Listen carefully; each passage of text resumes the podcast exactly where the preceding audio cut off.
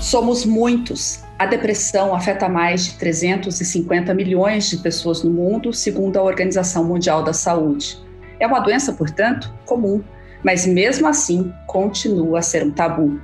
E esse tabu isola o paciente, atrasa o início do tratamento e afeta a vida de incontáveis núcleos familiares mundo afora, o que torna a depressão e o tabu um problema de saúde pública.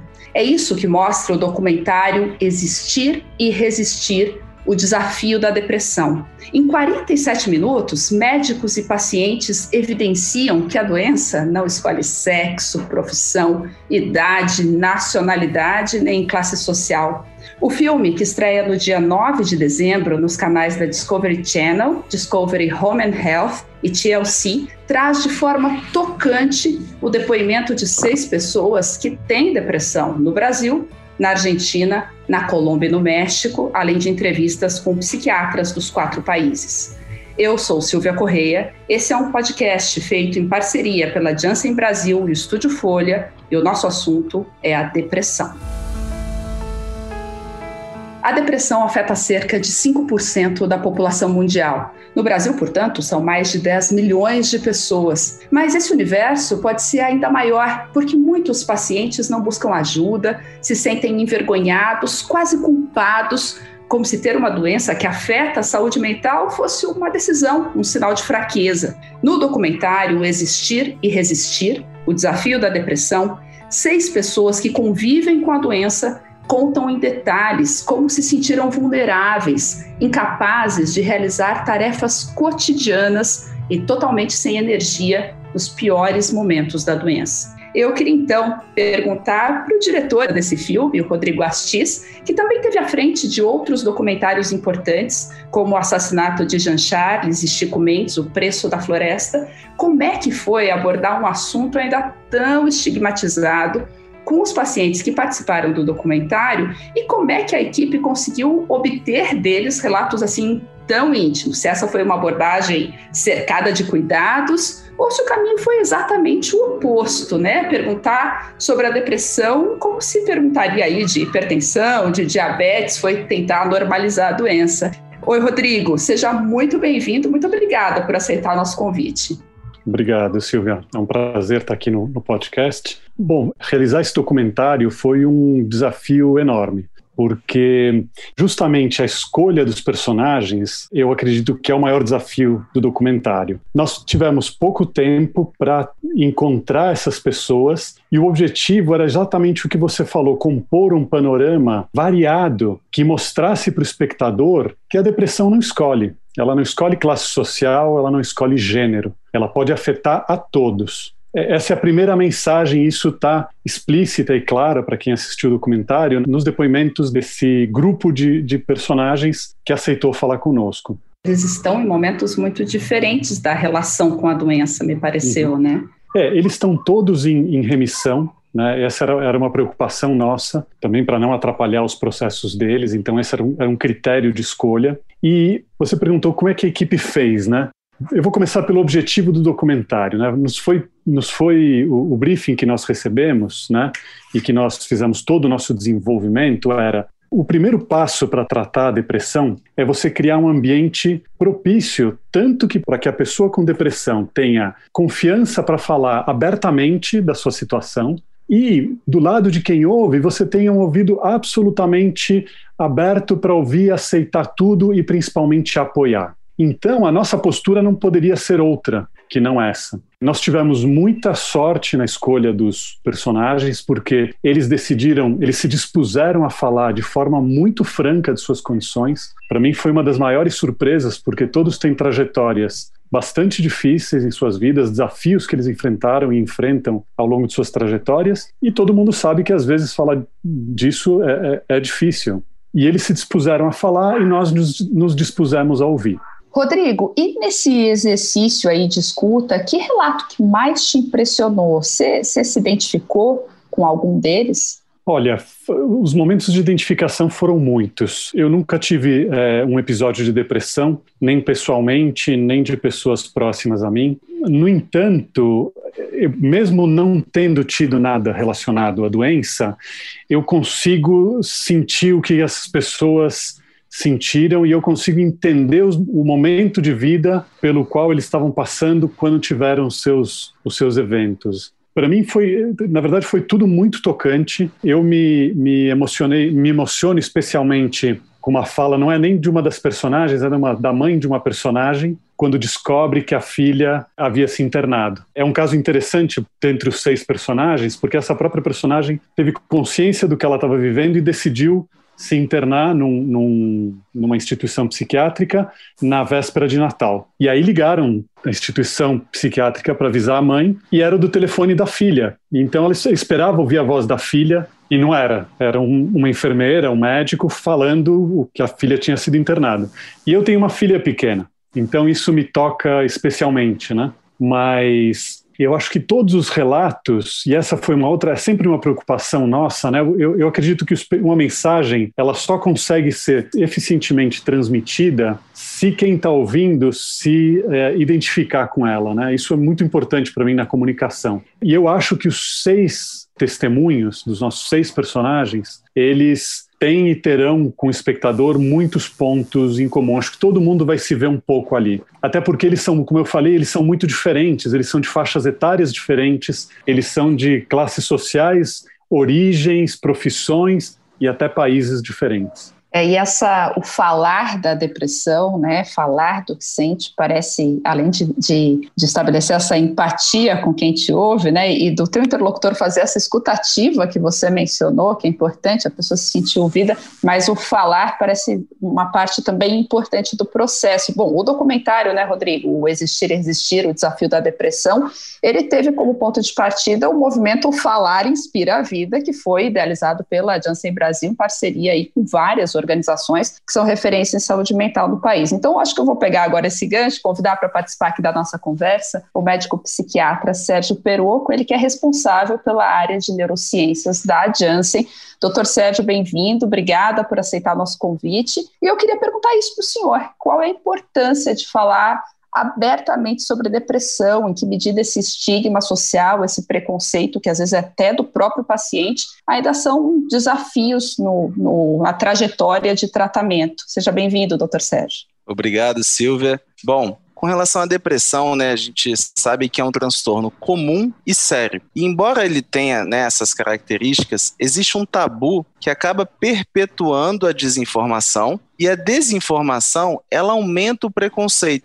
E qual que é a consequência disso? Nós temos muitas pessoas com um problema de depressão que não procuram ajuda. E mesmo aquelas pessoas que vencem essa barreira e procuram né, uma ajuda profissional, por muitas vezes elas não seguem os tratamentos recomendados porque discutem com alguém sobre né, o que foi orientado pelo profissional de saúde e muitas vezes elas ouvem né, comentários do tipo ah, imagina, você tem a vida toda organizada, você tem uma família, tem um trabalho, você não precisa tomar a medicação. Então eu trouxe aqui um exemplo de comentários que muitas vezes as pessoas que estão né, ao redor fazem de forma bem intencionada, só que acabam atrapalhando, reforçando o estigma de que as pessoas não podem adoecer né, no, no, na dimensão mental e aí a gente acaba tendo todo esse reflexo de pessoas que sofrem de transtorno mental ou não buscam ajuda e quando buscam não aceitam o tratamento proposto.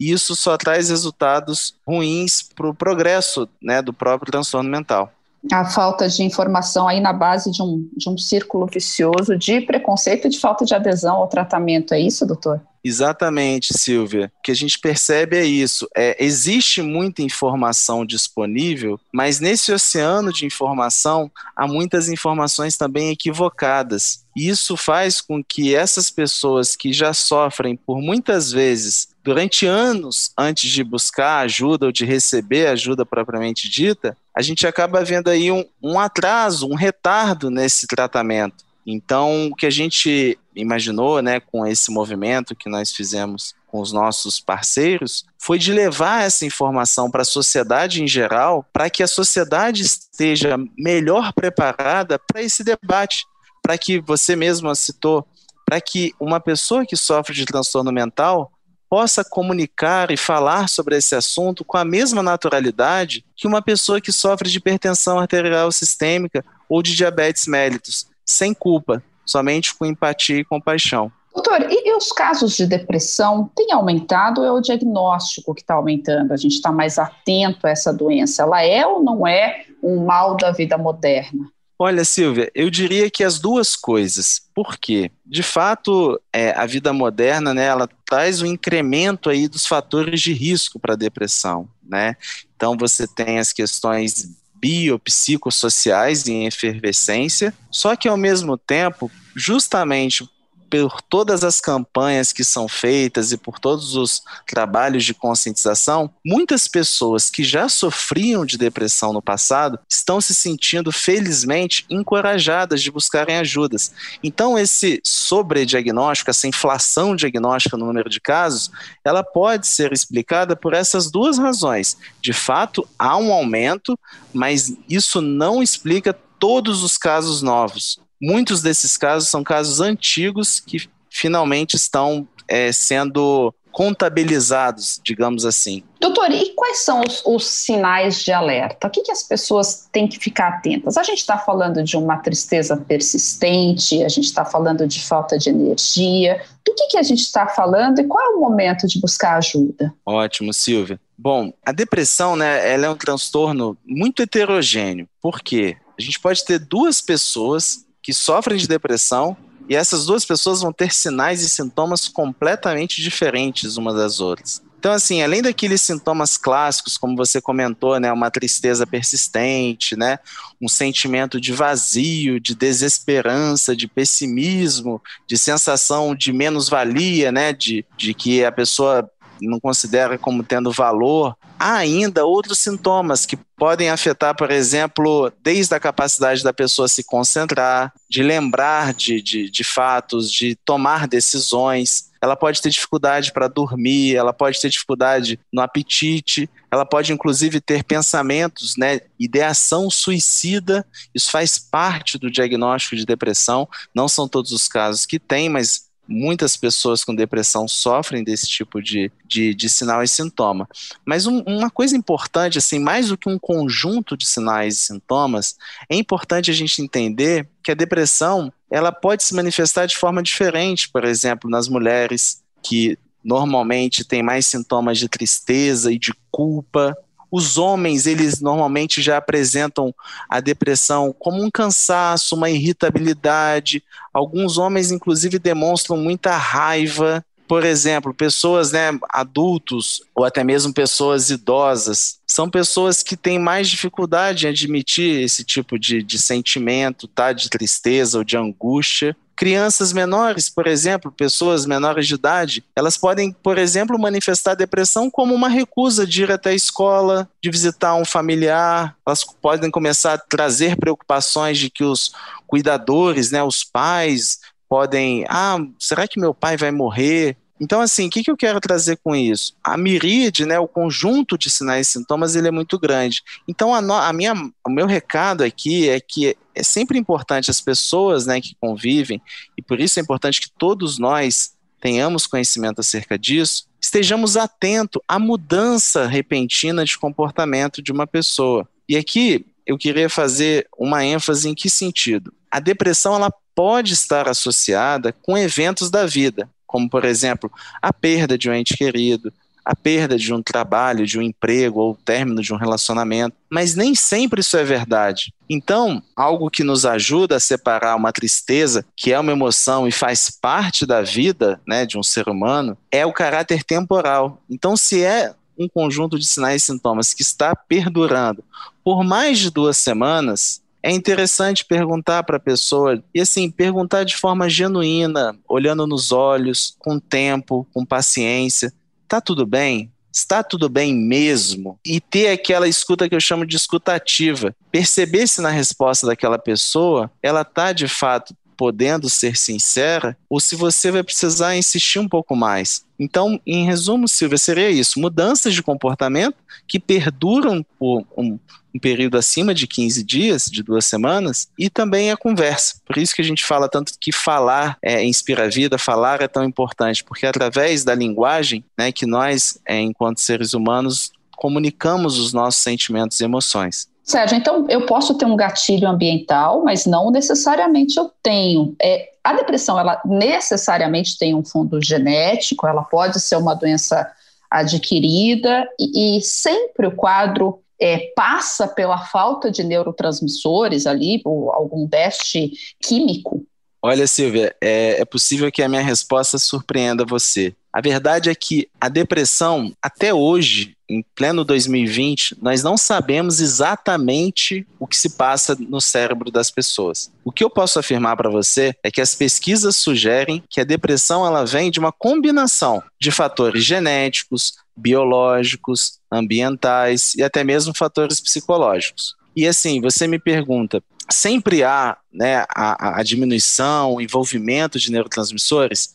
Existem várias teorias que apontam que não só aqueles neurotransmissores clássicos, né, como a gente já ouviu falar, serotonina, noradrenalina, dopamina, mas outros hormônios do corpo também, outros mediadores químicos podem estar é, com alterações. Eu vou dar um exemplo aqui da ocitocina né, que é aquele hormônio que a mulher libera durante a amamentação, já existem pesquisas. Existem pesquisas que também avaliam alterações do nível de cortisol, que é um hormônio relacionado ao estresse. Então, é um mundo fantástico de possibilidades ainda de descobertas. A gente está caminhando ainda nesse sentido. Doutor Sérgio, antes de perguntar para o senhor um pouquinho sobre tratamento, eu queria direcionar uma pergunta ao Rodrigo, para ver qual foi a percepção dele sobre a forma como essas pessoas é, conseguiram chegar a uma forma, a, um momento de estabilidade na relação é, com a doença, né? Se, se a gente não pode falar de remissão, eu não sei se a gente pode falar de remissão, de cura, daqui a pouco o doutor Sérgio nos esclarece, mas que, quais foram os instrumentos, Rodrigo, que você percebeu que elas foram lançando mão o que tem de, de comum nas seis histórias, Silvia, foi o, o momento em que elas buscaram tratamento.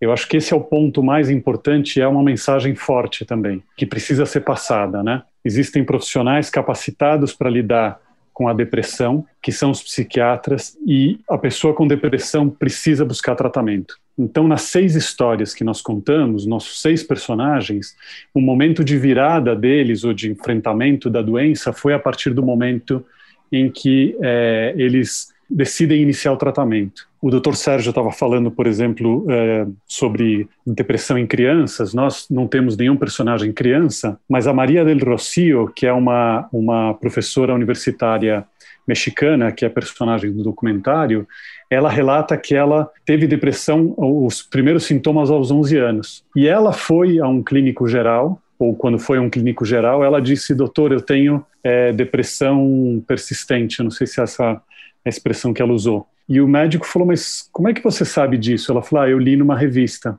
E aí o triste é que ele disse: Bom, então você precisa fazer terapia.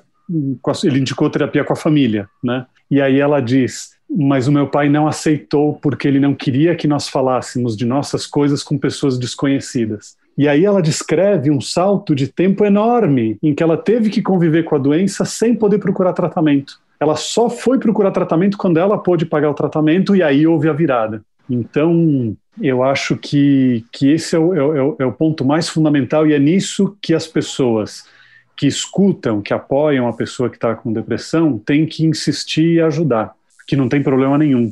Né? Tem uma, uma, uma psiquiatra, a, a doutora Luciana, que fala durante o documentário, ela fala por que, que se eu tenho um problema no fígado eu vou ao médico, se eu tenho um problema no coração eu vou ao médico e se eu tenho um problema na cabeça eu não vou ao médico? Qual o problema disso? E é exatamente isso, não há problema nenhum. Tem que, se existe um problema, há que se buscar um médico. É o, o primeiro passo é a gente vencer, a gente se vencer, né, Rodrigo? Parece exato, vencer o nosso exato. preconceito, né? E, e por isso eles falam, o preconceito ele mata. Por isso, porque você deixa de buscar ajuda. Literalmente. Não seja por outros motivos, por esse. Verdade. Doutor Sérgio, é, esse raciocínio que o Rodrigo está tá fazendo, né, o, a estabilidade do quadro requer tratamento. Requer, então, o primeiro passo é necessariamente a busca de ajuda.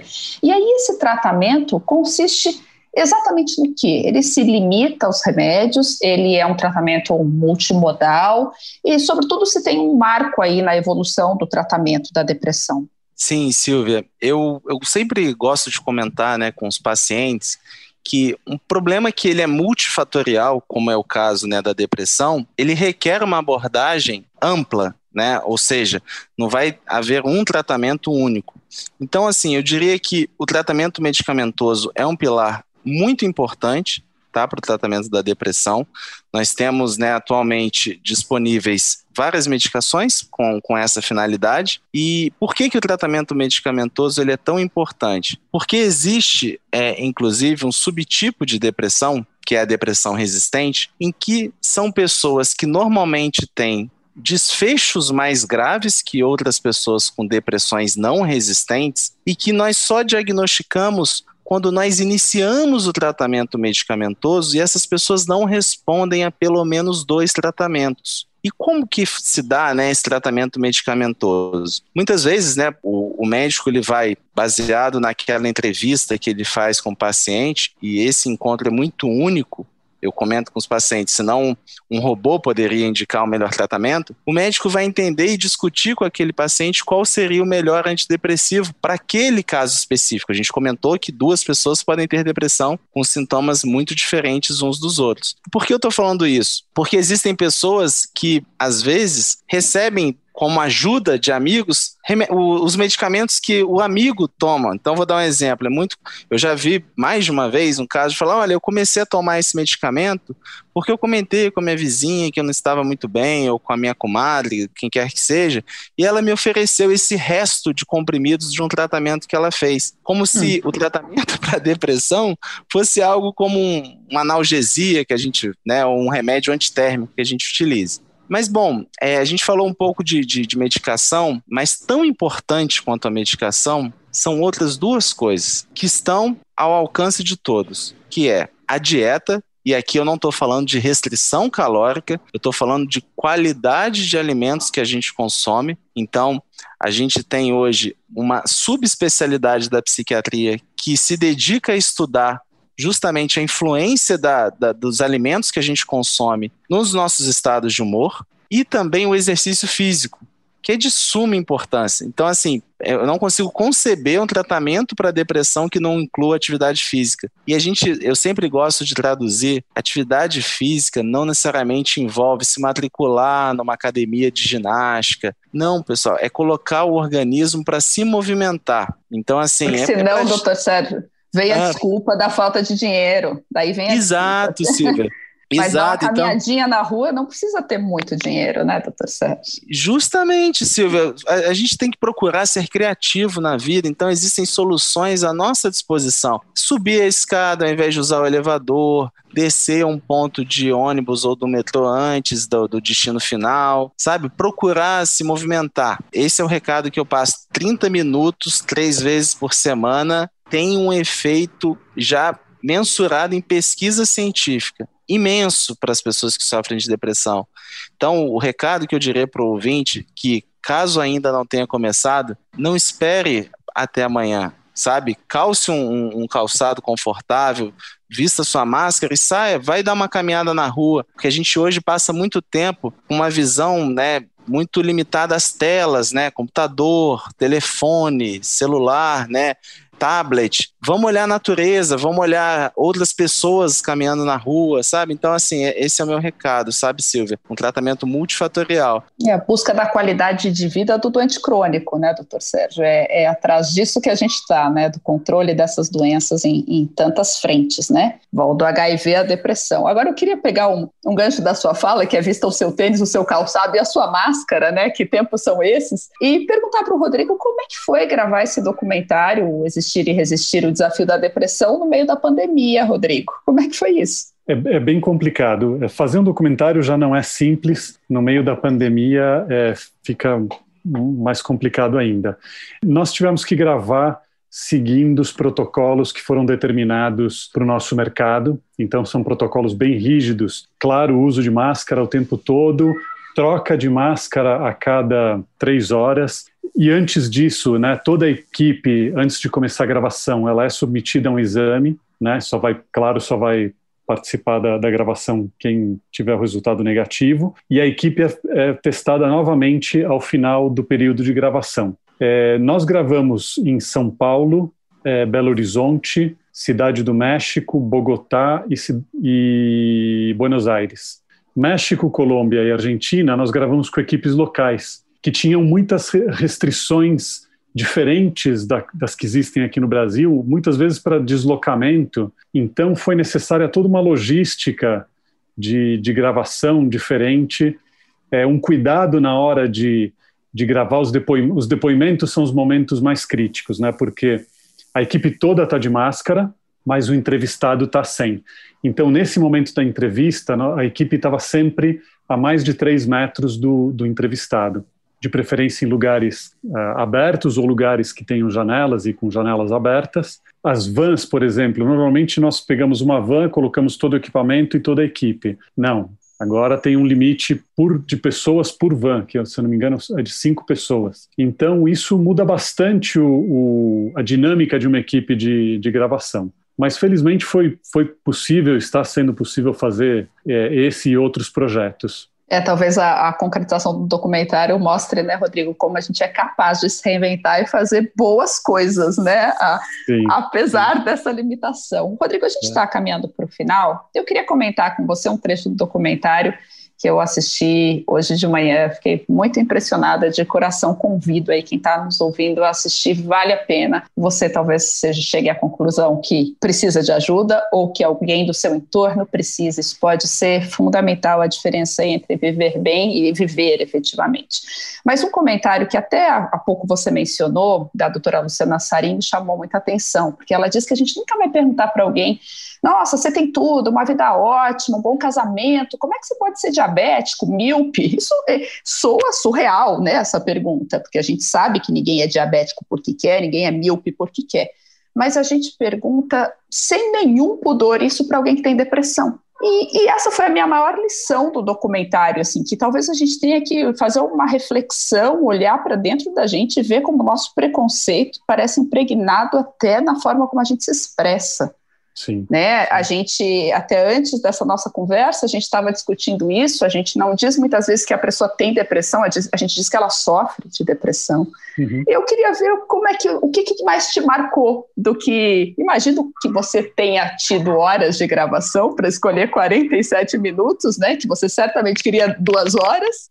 Editar é um desafio, é. mas o que mais te marcou, Rodrigo? Olha, deixa eu antes falar de uma experiência pessoal, Silvia. Você falou do, né, a gente cresce com esse e principalmente a, acho que a minha geração, talvez a de vocês também. Eu cresci numa família onde não não houve nenhum caso de depressão sabido. E a minha mãe era uma pessoa muito firme, muito positiva, e ela não não, não existia essa possibilidade para ela e essa possibilidade não existia com os filhos. Então, sempre que havia qualquer, e óbvio, durante a adolescência, a gente passa por altos e baixos, ela nunca dava sequer chance para que nós pudéssemos expressar e, e, então eu cresci com isso e já há algum tempo, claro, eu mudei, né, lendo, ouvindo, conhecendo casos de pessoas, mas fazer, produzir esse documentário para mim foi fundamental para mudar o meu modo de ver a depressão. E eu acho que o marcante, o mais marcante é isso, é ouvir as pessoas com depressão. Elas têm histórias muito interessantes. Nenhuma delas, assim, a gente, alguns personagens falam, não, pessoas acham que quem tem depressão é fraco. Não, eu diria o contrário, quem tem, quem tem depressão é muito forte, porque fácil é não ter nada. O difícil é você ter depressão e enfrentar uma depressão. Você tem que ser muito forte para passar por isso. E, e realmente, o, eu acho que o mais importante é ouvir, estar aberto, né, entender, como o doutor Sérgio falou, perceber os sintomas, ou se colocar à disposição das pessoas e ter muita atenção ao uso das palavras, porque, como a campanha diz, palavras importam. Então, às vezes, uma palavra errada que você fale vai é, ter um efeito muito negativo naquela pessoa que ouve, que tem depressão e preferia ouvir outra. Precis, preferia não, precisava ouvir outra coisa naquele momento. Então, eu espero que esse documentário sirva para que muitas outras pessoas passem pelo mesmo processo que eu passei ao longo da, produ da produção, que é de me fazer perguntas sobre outros momentos da minha vida em que eu convivi com pessoas com depressão, se eu tive a postura correta, se naquele momento eu não poderia ter sido de, de, de mais ajuda. Eu acho isso importantíssimo. Eu acho, e eu acho que esse é o poder da comunicação, que é o que todos nós aqui fazemos, né? É você ter a oportunidade de mudar a postura de alguém, mesmo que seja uma só pessoa mas mudar a forma como ela é, é, vê um assunto, como ela pensa a respeito de uma, de uma questão. Muito legal. Rodrigo, doutor Sérgio, o senhor quer dar uma palavrinha para a gente encerrar? Como é que o senhor gostaria que essa situação passasse, essa questão da depressão passasse a ser tratada? Sim, Silvia, obrigado. Eu acho que, bom, a mesma função né, que esse podcast cumpre assim também cumpre o documentário, que é o quê? A gente vive na era das influências, né? Então, assim, é influenciar positivamente as pessoas que se identifiquem né, com esse documentário, casos reais de pessoas que buscaram e receberam ajuda. Para quê? Para que essas pessoas tenham de volta a sensação de que elas podem voltar a viver uma vida plena. É possível conquistar os seus objetivos, realizar os seus sonhos tendo depressão. Mas o primeiro passo para que isso aconteça é buscar e aceitar ajuda. Não tentem, assim, vencer isso sozinhos, porque vocês já estão tá sofrendo por muito tempo sozinhos. Então, assim,